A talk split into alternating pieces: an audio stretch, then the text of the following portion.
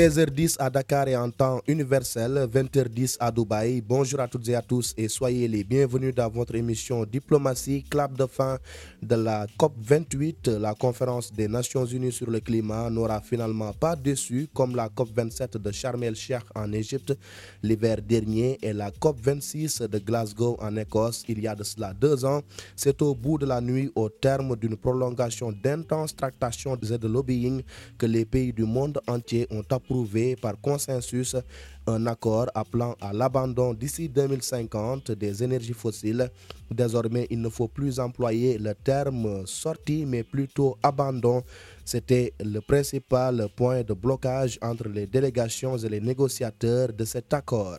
Une décision qui a été négociée au bout de la nuit, au mot et à la virgule près, car dans ce genre de sommet, chaque terme retenu engage la responsabilité de tous. Ainsi, la psychose de l'échec a été évitée de justesse. Un compromis accueilli par un concert d'applaudissements et qualifié d'historique par les Nations Unies et par des grandes puissances comme la France ou encore les États-Unis. Nous parlerons aussi d'autres sujets liés à l'actualité internationale comme la présence des États-Unis dans la lutte contre le terrorisme en Afrique de l'Ouest, le conflit entre Israël et le Hamas ou encore la guerre en Ukraine et ses derniers développements. Voilà pour le sommaire de cette émission, mesdames et messieurs.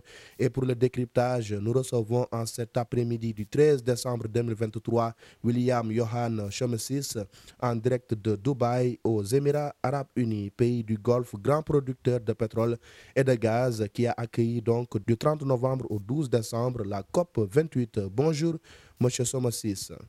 Bonjour, monsieur. Comment allez-vous? Je vais très bien et vous? Très bien, merci beaucoup. Vous êtes porte-parole en langue française du département d'État américain et directeur du Africa Regional Media Hub. En tant qu'officier euh, du service extérieur de carrière, vous avez été adjoint et chef par intérim de plusieurs postes diplomatiques américains.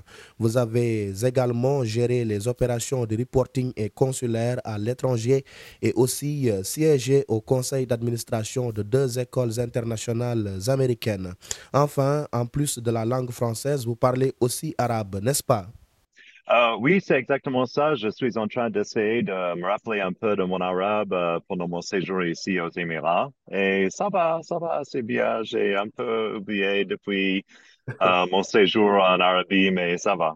Ah, très bien, très bien. Merci en tout cas d'avoir répondu à notre invitation. Alors, première question, quel est le sentiment qui vous anime après avoir assisté aux négociations qui ont abouti à cet accord historique consistant à abandonner les énergies non renouvelables responsables du réchauffement climatique? L'accord euh, qui vient d'être euh, euh, terminé ou finalisé ici à Dubaï, c'est le résultat de vraiment beaucoup de temps, beaucoup d'efforts euh, de, de, toutes les, les, les, délégations nationales qui ont participé. Euh, et c'est un accord qui a gagné le support de, de chaque délégation. Comme, comme vous savez, euh, il faut un consensus pour s'agréer à, à, ce genre d'accord. Et on est euh, on fait euh, très confiant que euh, c'est un, c'est une marche dans la bonne direction. Les États-Unis sont venus à cette COP avec un nombre d'objectifs principaux et on a travaillé très dur pour réaliser ces objectifs. Et enfin, c'est, c'est pour la première fois, au moins, on a, on a franchi une barrière. On a, on a, on a, on a parlé de la transition euh, hors, hors de, des énergies euh, fossiles. Hmm. Alors, vous étiez au cœur des négociations puisque vous faisiez partie de la délégation américaine. Alors, replongez-nous dans les coulisses euh, de cet accord historique, qualifié en tout cas d'historique par les Nations Unies, mais également par les grandes puissances, je le rappelais tout à l'heure. Euh, selon l'accord de Paris, euh, les, les partis membres de l'accord sont obligés de se réunir chaque an c'est le système de la COP.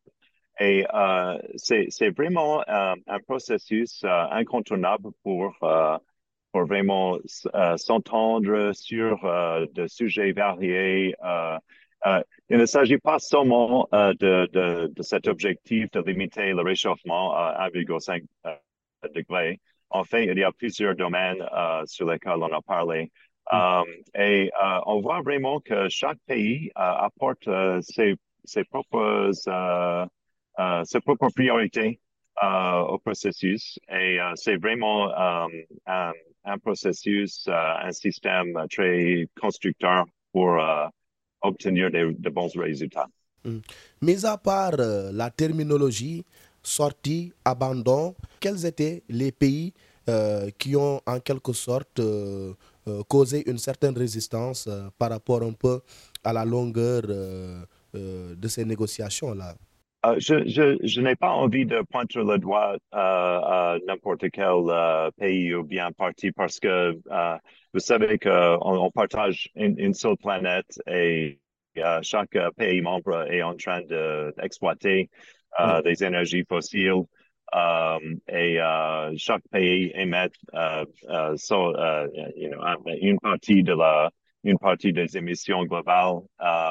et alors, les États-Unis, par exemple, pour nous, on met le point, on, on, essaie de mener, par exemple, et nous, par exemple, on est entré dans, ce cas avec un objectif de réduire euh, la pollution par les gaz à effet de serre euh, au moins 50% d'ici 2030. Euh, ça, ça comprend les réseaux de transport, les, toute utilisation de, des centrales thermiques d'électricité, etc. Mm-hmm. Et, on a, on a, on a l'intention de, de, de, montrer une bonne voie à poursuivre aussi pour les pays en voie de développement euh, et partager les énergies, euh, les, technologies vertes, etc. Mm. Euh, mais vraiment, c'était un processus consensuel que, you know, on a, on a, on a fait, on a fait du progrès ici pendant cette semaine. Très bien. Alors pourquoi ça n'a pas été si simple de trouver un consensus après près de deux semaines de pourparlers? En fait, les, il, il, paraît, il paraît plus difficile il y a deux jours, trois jours, euh, qu'à la fin. Euh, en fait, euh, on a conclu le, le, processus avec un texte sur lequel toutes les parties se sont mis d'accord. Ça, c'est très difficile. Euh, vous pouvez imaginer euh, les, les, je crois, 200 pays membres, ou bien c'est un nombre comme ça. Il y a plusieurs pays membres, en tout cas. 200 pays. 200 pays, c'est 200 pays, c'est ça, c'est exactement ça, oui. Je crois, j'imaginais le chiffre parce que c'est un chiffre énorme. pour avoir un consensus de 200, 200 pays, c'est vraiment un triomphe diplomatique. Euh, je ne veux pas minimiser euh, ce qu'on a fait, mais vraiment, euh, il est difficile de trouver un consensus sur n'importe quel sujet. Mais c'est un signe que tous les pays membres, tous les gouvernements, tous les peuples du monde sont inquiétés par ce qui se passe avec l'environnement. Et c'est leurs bonnes intentions, je crois, qui amènent vers ce résultat. Alors, les grands pollueurs euh, tels que la Chine, les États-Unis et l'Union européenne vont-elles joindre l'acte à la parole, autrement dit, appliquer scrupuleusement les termes euh, de cet accord de Dubaï? Bon, l'accord euh, n'est pas obligatoire ou bien ça ne, ça ne, ça ne produit pas d'obligation pour les pays. Les pays s'engagent à, faire, à, prendre des, des mesures euh, pour faire face aux défis euh, climatiques. Et euh, pour parler des États-Unis, de mon gouvernement, on prend nos engagements au très sérieux. Les autres pays, ils se sont engagés aussi et de façon écrite, alors il est clair, leur, leurs engagements et on peut mesurer, on peut voir dans les prochaines COP à venir euh, si ils, ont, ils ont vraiment tenu à leur, leur promesse. Euh, disons, euh, pour, les États-Unis n'ont pas visé n'importe quel autre pays, mais pour une chose, les États-Unis a insisté à, à ce que le, le, système, à ce que le, les, les, les, membres adoptent un objectif à réduire ou bien éliminer la, la, construction de, nouveaux, de nouvelles centrales à charbon? Parce que c'est vraiment les, les centrales à charbon qui euh, polluent le plus point de vue source d'électricité. Et euh, euh, je crois que c'est un processus en cours, mais il faut voir, il faut, il faut voir ce que font les autres pays.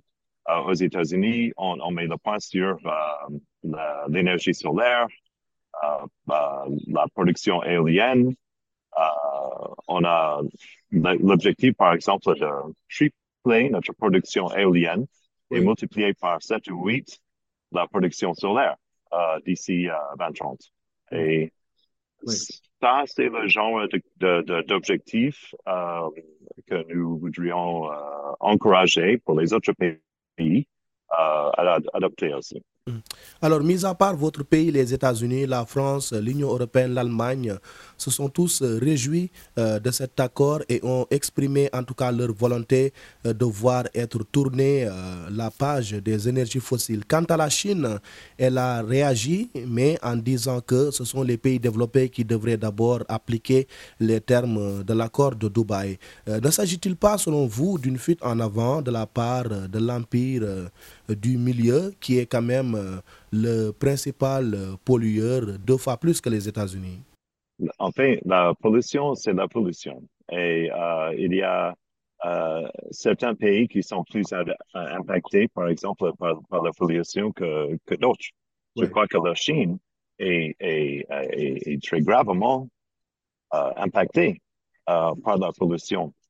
Euh, je vois que c'est dans leur propre, leur propre intérêt limiter leurs émissions euh, et, et on espère qu'ils vont adopter ça comme objectif.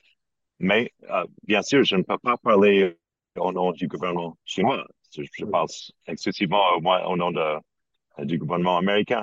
Oui. Euh, mais euh, you know, nos objectifs, nos espoirs sont clairs.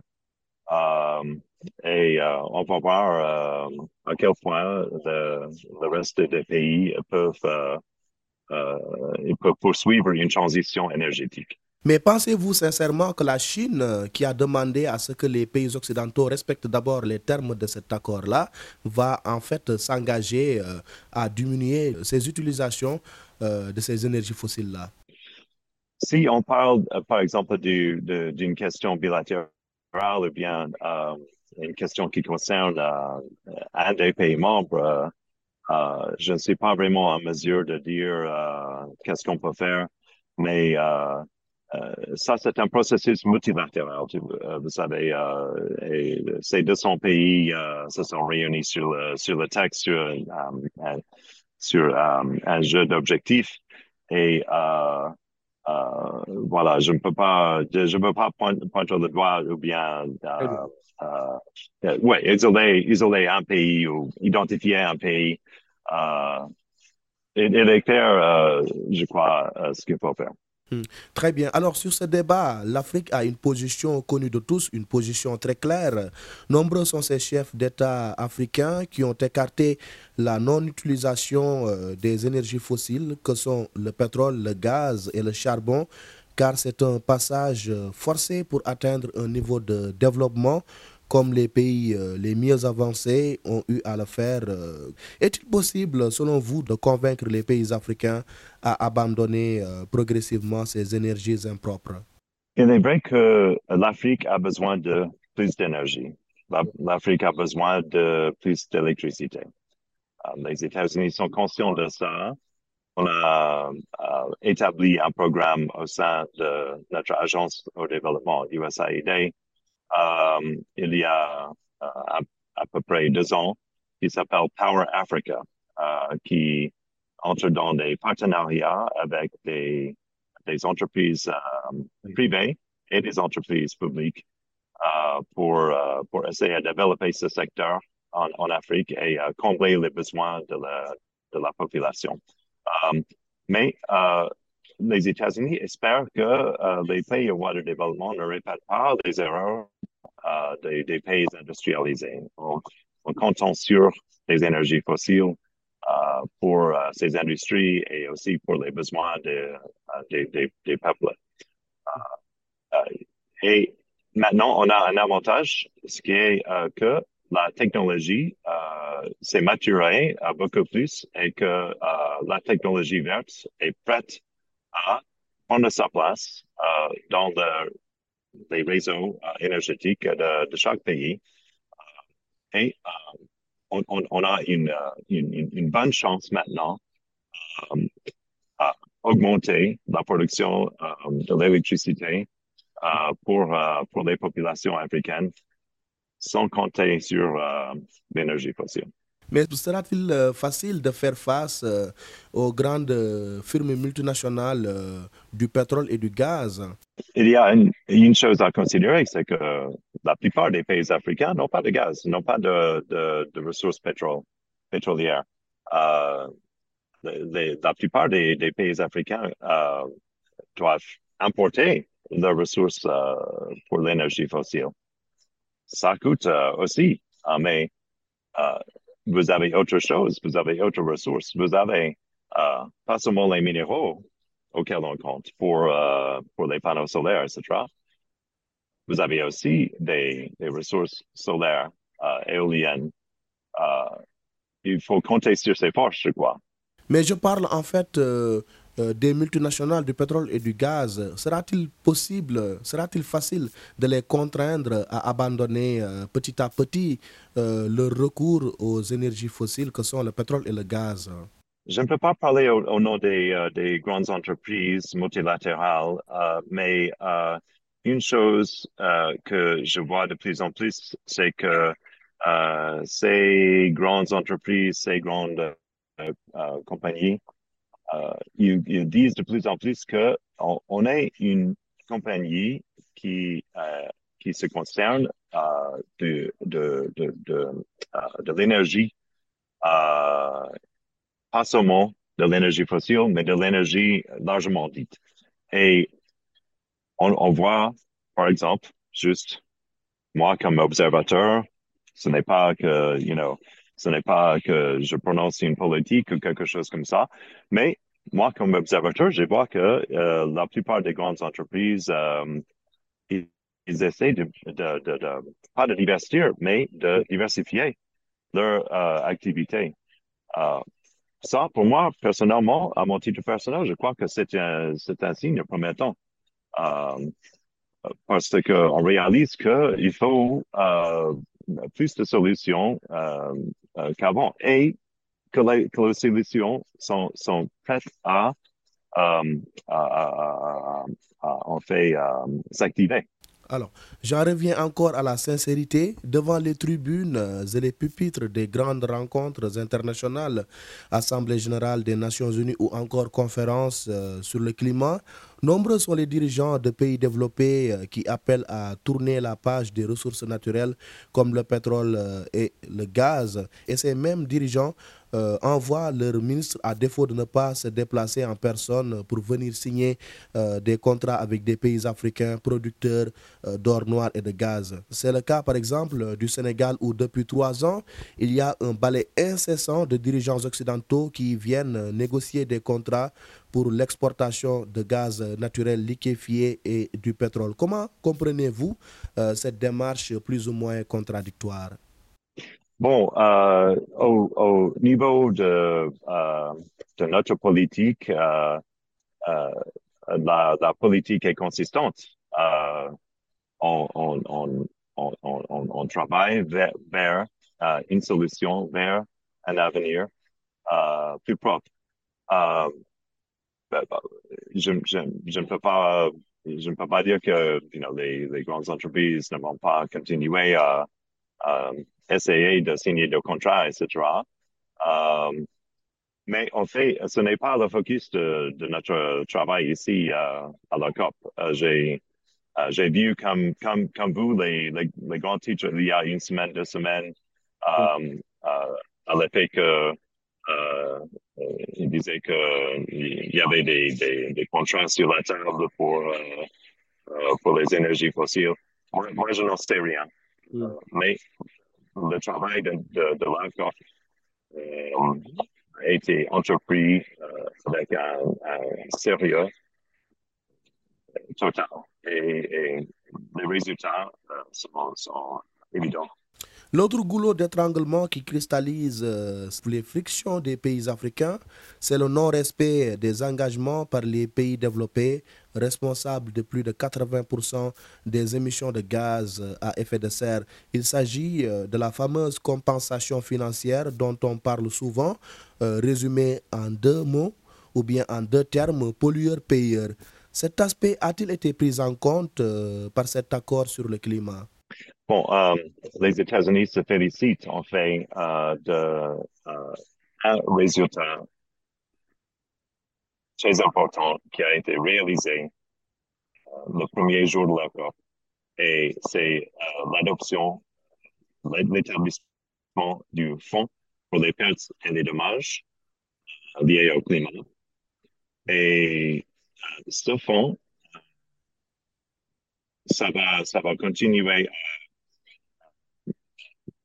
accumuler euh, des ressources et, des, de, soutien, mais euh, on est très euh, optimiste et, on est très reconnaissant à nos partenaires. le fonds a été établi le premier jour de la COP avec 700 millions de dollars d'engagement. Hmm. ça, c'est vraiment uh, un début uh, prometteur. Uh, mais bien sûr, il, y a beaucoup à faire, beaucoup reste à faire. Et c'est pour ça que les États-Unis, par exemple, on entrepris plusieurs initiatives et mesures pour aider à l'adaptation et à la résilience face aux défis climatiques parce que le changement climatique n'est pas dans l'avenir, le changement climatique est, actuel. Le, changement climatique est déjà arrivé. Et on voit ça euh, en Afrique en particulier. Euh, les agriculteurs, par, exemple, les agriculteurs africains, ils voient ça. Ils, sont conscients de ça. Euh, et c'est pour ça qu'on a, on a, plusieurs mesures très ciblées. Par exemple, les, une, une, mesure, une, une initiative américaine, c'est la vision pour les cultures et les sols adaptés, ou VAX, là, ça s'appelle VAX, c'est le sigle en anglais. Avec ce programme-là, on essaie à, répondre au changement climatique euh, en investissement euh, dans des variétés de cultures euh, qui sont résilientes au climat. Mm vraiment, on va essayer de développer des technologies et de culture euh, pour aider les agriculteurs, aussi euh, l'expertise dans le domaine des sols euh, pour protéger les sols que, qui, qui, restent sains et fertiles. les États-Unis ont déjà fourni 500 millions, sorry, 150 millions de dollars mm cette année euh, pour, pour ce programme-là. Il y a autre chose aussi, un nouveau euh, partenariat public, public privé um, qui réunit à ah, cette COP, ils ont acheté 10 compagnies privées pour un total de 31 ah, entreprises privées um, pour investir dans l'adaptation climatique, ah, partager leur expertise, hmm travailler avec euh, les pays en voie de développement, en particulier en Afrique. Mm. Ça s'appelle PEPAR. Ce programme-là s'appelle, ça s'appelle euh, PEPAR. alors, on, essaie, nous, chez nous, on a des, une, approche très ciblée pour essayer d'aider les peuples et combler les besoins de la population. Alors, euh, vous l'avez dit, le changement climatique n'est pas que la perturbation des saisons et le réchauffement de la planète. Ça touche aussi les humains, l'homme avec un grand H, bien sûr, l'érosion côtière, la désertification et la raréfaction des ressources halieutiques, entre autres, des phénomènes qui encouragent d'ailleurs la migration irrégulière Rien que cette année, le nombre de migrants qui, ont, qui a échoué sur les côtes européennes à la quête d'un mieux-être a battu tous les records, plus de 300% d'après l'Agence européenne des frontières Frontex. Comment des rencontres comme la 28, comme la COP 28 peuvent-elles aider à adresser euh, cette équation à plusieurs inconnus qui touchent euh, principalement le continent africain?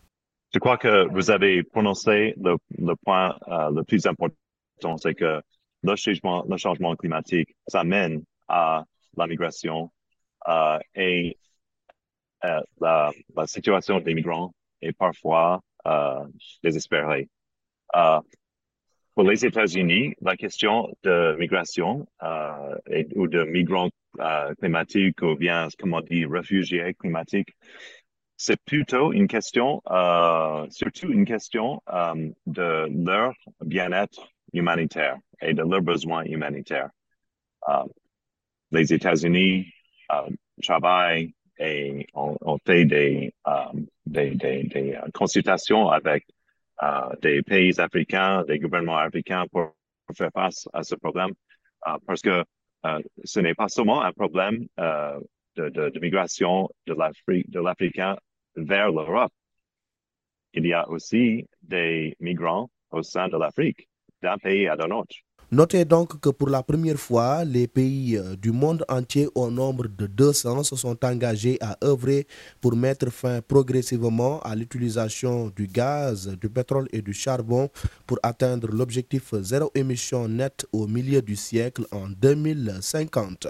Vous suivez Diplomatie sur e-radio. Je reçois William Johan Chemon 6, porte-parole du département d'État des États-Unis et directeur du Hub régional média en Afrique. Parlons maintenant, monsieur, des États-Unis en Afrique. Votre pays a récemment nommé une nouvelle ambassadrice à Niamey au Niger.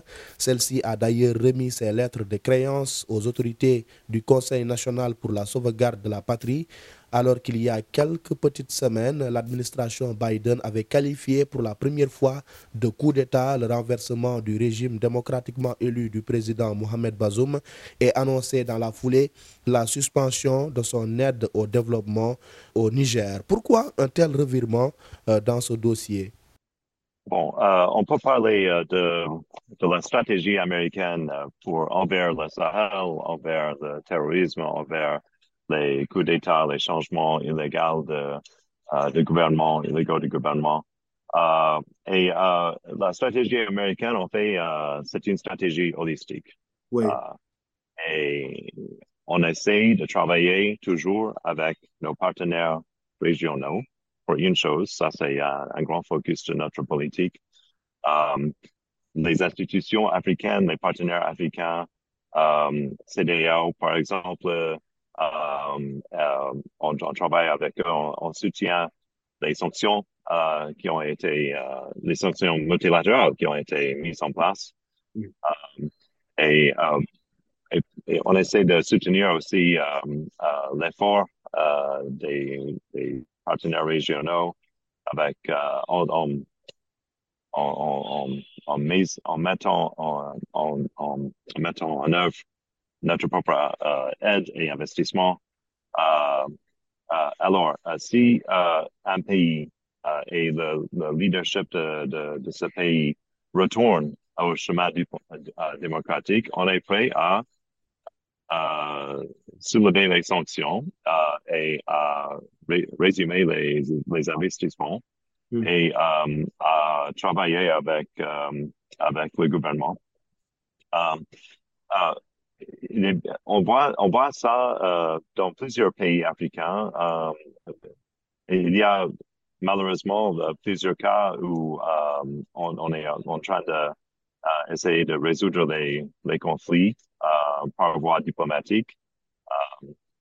par exemple, on a assisté, on a aidé, on a joué un rôle dans l'établissement d'un cessez-le-feu entre le RDC et Rwanda. Um, et on a, on a été à Abuja pour uh, le sommet de uh, ECOWAS uh, pour, pour adresser les implications du coup d'État de, de, Niger. Um, alors, on, on s'engage de façon multilatérale pour essayer de résoudre ce genre de, de conflits et de problèmes. Très bien. Votre pays dispose d'une base de drones et plus de 1200 soldats stationnés à Agadez. Agadez, c'est la plus importante ville au nord du Niger. Beaucoup d'observateurs pensent que vous privilégiez vos intérêts géopolitiques et géostratégiques au détriment d'un retour à l'ordre constitutionnel au Niger. Quelle est votre réponse par rapport à cette position-là? Bon, notre position euh, est claire point de vue euh, le Niger. Euh, et euh, on a pensé plusieurs fois euh, sur cette question. On assiste euh, au retour euh, de Mohamed Bazoum et de sa famille. et on, on priorise les, le, retour de l'ordre constitutionnel au Niger. pour, des questions plus spécifiques, il est mieux de parler avec le gens de notre ambassade, ambassade oui. à Niamey. Moi, moi personnellement, j'étais à Niamey hmm, il y a presque un an, il y a, il y a à peu près un an. Et euh, je peux vous dire que euh, on, on a été, um, on, a, on avait un partenariat très constructeur avec euh, le gouvernement élu il y avait des projets, par exemple, le premier projet de, de notre Millennium Challenge Corporation uh, oui. qui travaillait avec deux pays, Bénin et cherchait à réunir le Bénin et, et Niger et faciliter les exportations de, de les exportations de l'intérieur du Niger vers le port de Cotonou. C'était vraiment un projet très prometteur et maintenant c'est gelé. Bon, euh, notre position est claire, on veut le retour de, de l'ordre constitutionnel au Niger. Alors, le Niger a mis d'ailleurs fin à l'accord de défense qui le liait à la France. Les derniers soldats français devraient d'ailleurs quitter le pays d'ici le 22 décembre prochain. Le Niger, le Mali et le Burkina Faso ont quitté le G5 Sahel qui a été dissous par la Mauritanie et le Tchad, les seuls membres qui restaient. Quelle est la position de Washington sur la dissolution de cette alliance sous-régionale qui luttait contre le terrorisme dans le Sahel et qu'elle finançait d'ailleurs? Bon, euh, ça spécifiquement, c'est un, une question pour euh, euh, les gouvernements concernés, les relations entre ces gouvernements et la France, par exemple, ça, ça concerne, ça, ça concerne ces pays-là. Oui. je peux dire que pour les États-Unis, euh, euh, on cherche un partenariat euh, avec les pays du Sahel pour combattre le terrorisme, pour faire face aux défis, à l'extrémisme violent, mais de façon responsable et avec un respect pour les, les droits humains. On est très concerné, vous avez mentionné le Burkina Faso par exemple, on est très concerné par ce qu'ils ont fait les, uh, les autorités de transition à Burkina Faso. Um, ben, de, de, du, côté des autorités de transition et des, groupes armés, il a, ils ont eu beaucoup trop de d'abus euh, de, de, de, des droits humains, euh, euh, de la population, en particulier dans les communautés plus isolées à Burkina Faso. Et ça, c'est très, très bon. on, a, on vient de, de faire une annonce sur ce sujet-là. mais il faut engager avec les avec les pays euh, pour, euh, pour, pour, les aider à faire face au terrorisme, mais de façon, de façon qui respecte euh, les droits humains. Très bien. Alors, dernière question sur la présence des États-Unis en Afrique de l'Ouest. Le G5 Sahel est mort, l'Alliance des États du Sahel est née. Créée par le Mali, le Burkina Faso et le Niger, l'AES est plus proche de la Russie et de Wagner que des Occidentaux. Votre opinion là-dessus? Les États-Unis ne cherchent pas à empêcher les euh, pays africains à, à, former leur alliance ou bien leur lien diplomatique avec l'un avec l'autre ou bien avec des partis à l'extérieur. Oui. Les États-Unis ont dit seulement que le groupe Wagner et les activités russes dans le Sahel, ça ne représente pas une solution à leur problème.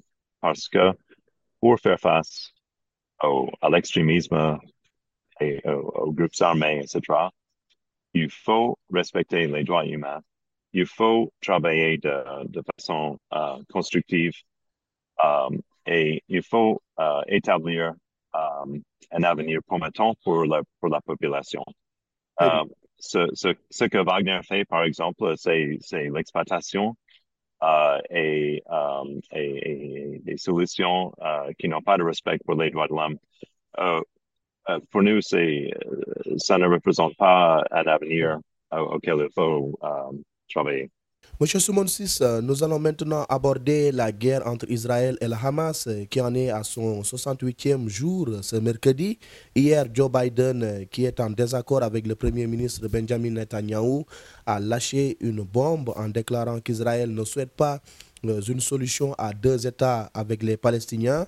Il a aussi déclaré que l'État hébreu commençait à perdre le soutien de l'opinion publique mondiale. Pourquoi subitement ce changement de ton de la part du président américain sur ce conflit en cours?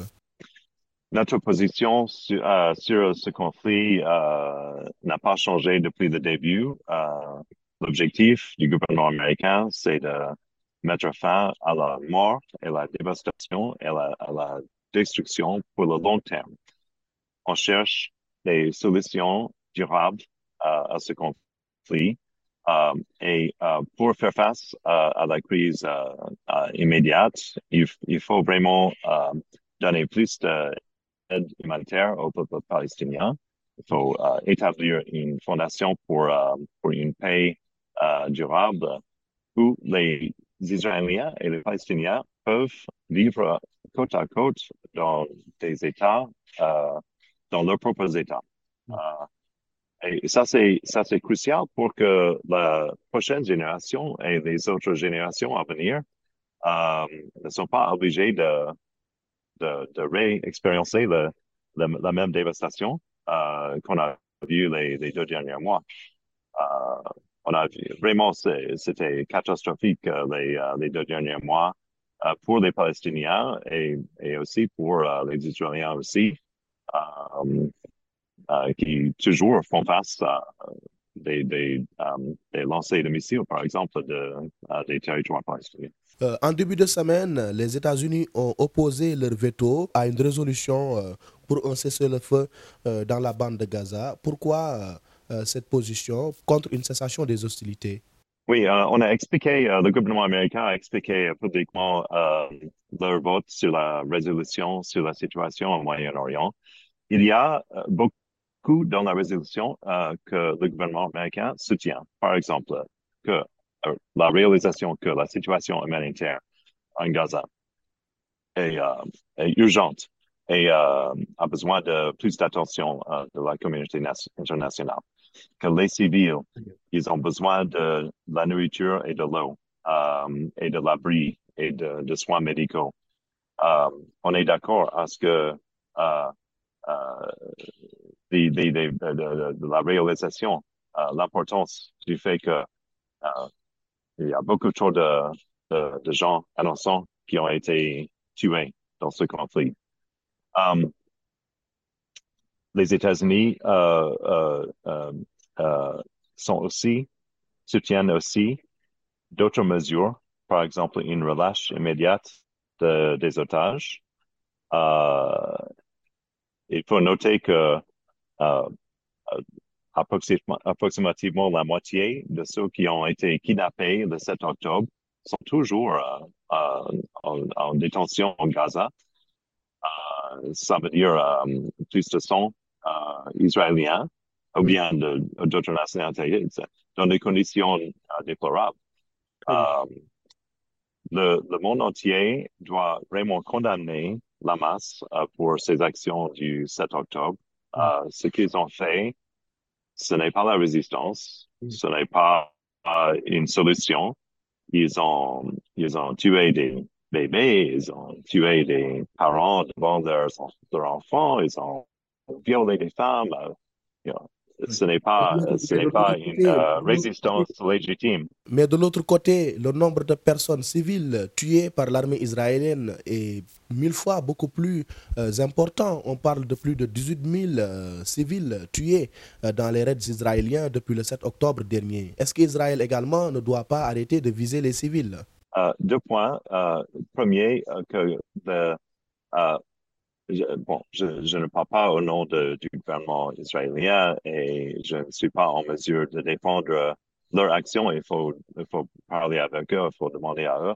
Oui. Mais euh, il faut noter que euh, ce qu'ils ont fait, leur, leur façon de poursuivre ce- cette guerre, ce, ce conflit, euh, ils ont fait plus que euh, n'importe quelle autre armée au monde pour protéger les civils, pour les avertir euh, av- avant des attaques, pour, Oui. euh, pour, pour, euh, gérer la situation euh, euh, euh, avec l'objectif de- de- d'éviter des, des, euh, euh, des morts civils. Euh, euh, aussi, euh, les États-Unis continuent à parler avec euh, les Israéliens parce qu'on est euh, leur allié, on est leur partenaire euh, euh, pour, pour euh, continuer à les encourager à faire le maximum Très euh, pour éviter des... Ouais.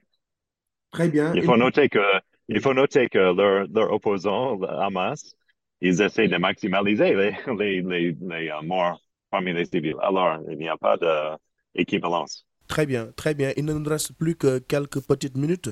Terminons, si vous le voulez bien, par la guerre euh, en Ukraine. Volodymyr Zelensky était hier euh, à Washington, une deuxième fois en quelques jours, euh, sa troisième visite depuis le début de la guerre contre la Russie le 24 février 2022. Le président ukrainien cherche à obtenir les 61 milliards d'aides, mais se heurte au blocage du Congrès contrôlé euh, par les républicains.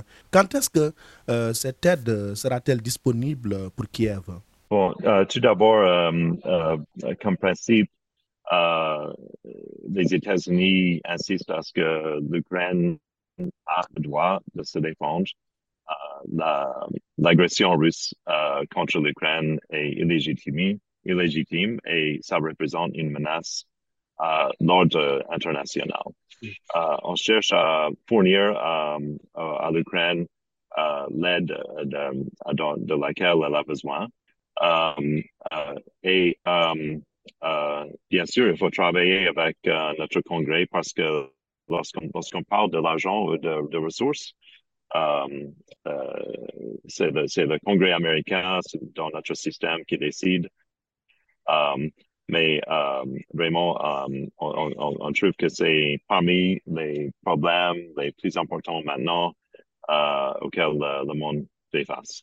Mm. Est-ce que je peux simplement ajouter euh, Oui, une chose qui est peut-être plus positive que, euh, on sort, sort un peu des, des conflits, etc. Parce que je voulais, je voulais noter, si, euh, si vous me permettez, Oui, euh, que aujourd'hui, ça fait exactement un an euh, depuis le début du sommet des dirigeants africains États-Unis euh, à Washington en 2022, décembre, euh, le, le 13 décembre 2022.